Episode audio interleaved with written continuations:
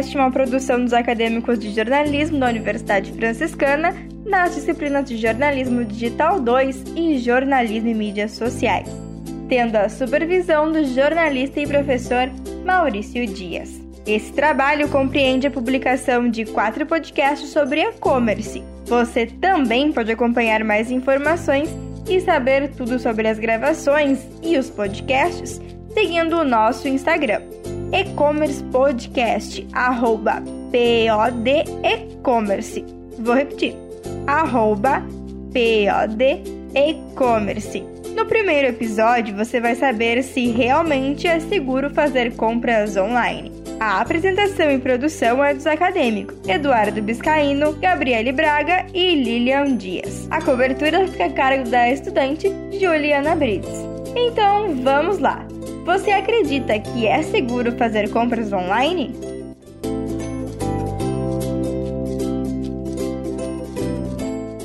Fazer compras pela internet é uma atividade que faz parte da rotina de muitas pessoas. Fácil de comparar preços, ler sobre as funcionalidades do produto, sem correrias, sem procurar vaga no estacionamento, sem esperar na fila.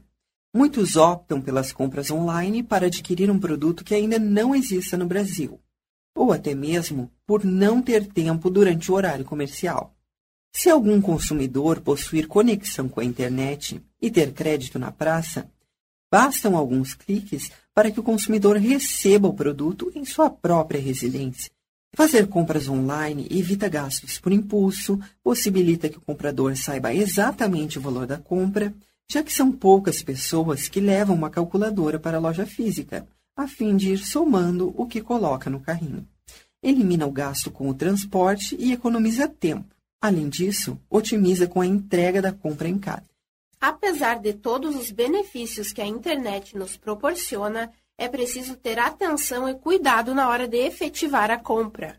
Dependendo da plataforma que o consumidor estabelece um vínculo, pode ter os dados pessoais vazados, surpresas desagradáveis com as condições do produto, atrasos na entrega, além de golpes que são muito comuns quando a oferta de determinados produtos está muito abaixo da média. Também é muito importante e necessário saber com quem se está negociando, pois é direito do consumidor ter acesso à informação. Sites com CPF ou CNPJ são mais confiáveis além de saber as informações do vendedor. Por mais que o boleto seja mais acessível àqueles que não possuem cartão de crédito, a segunda opção acaba sendo mais segura para cancelar a operação em caso de fraude. As compras online são apenas uma das tantas possibilidades que a web proporciona. Mas até que ponto é seguro realizar compras pela internet?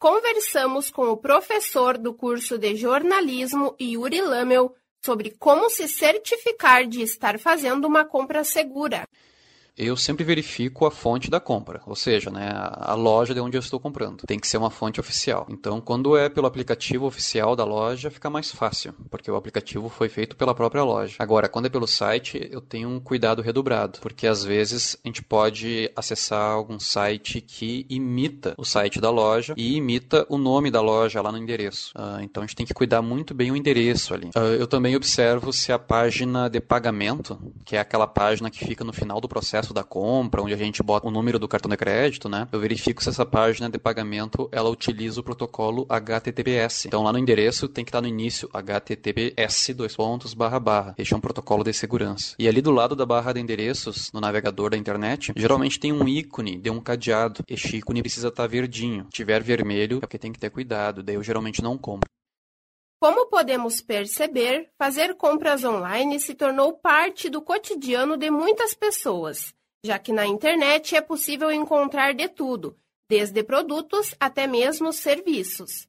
Mas, como disse o professor Yuri, existem questões de segurança que devem ser levadas em conta na hora de adicionar produtos ao carrinho online e efetuar o pagamento. A estudante Maria Magranês conta como faz para saber se o site de compras é seguro.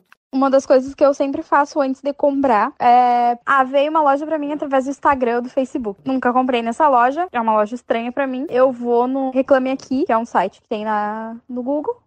Pode entrar, acessa, é super fácil. Digito o nome da loja e vejo que, vejo que tem de reclamação. Tem lojas que com certeza vai ter reclamação, mas essas pequenas, elas quando elas não são confiáveis, elas estão ali. E a nota delas tende a ser bem ruim. E outra forma também é tu pesquisar nos comentários dessas redes sociais da empresa. Pesquisa ver quem é que falou, se tem alguém que comprou, o que, que a pessoa disse do produto, da loja, do atendimento. Tudo. Isso tudo contribui. Quando eu vou comprar em outra loja nova, assim, eu sempre pesquiso muito nesse ponto.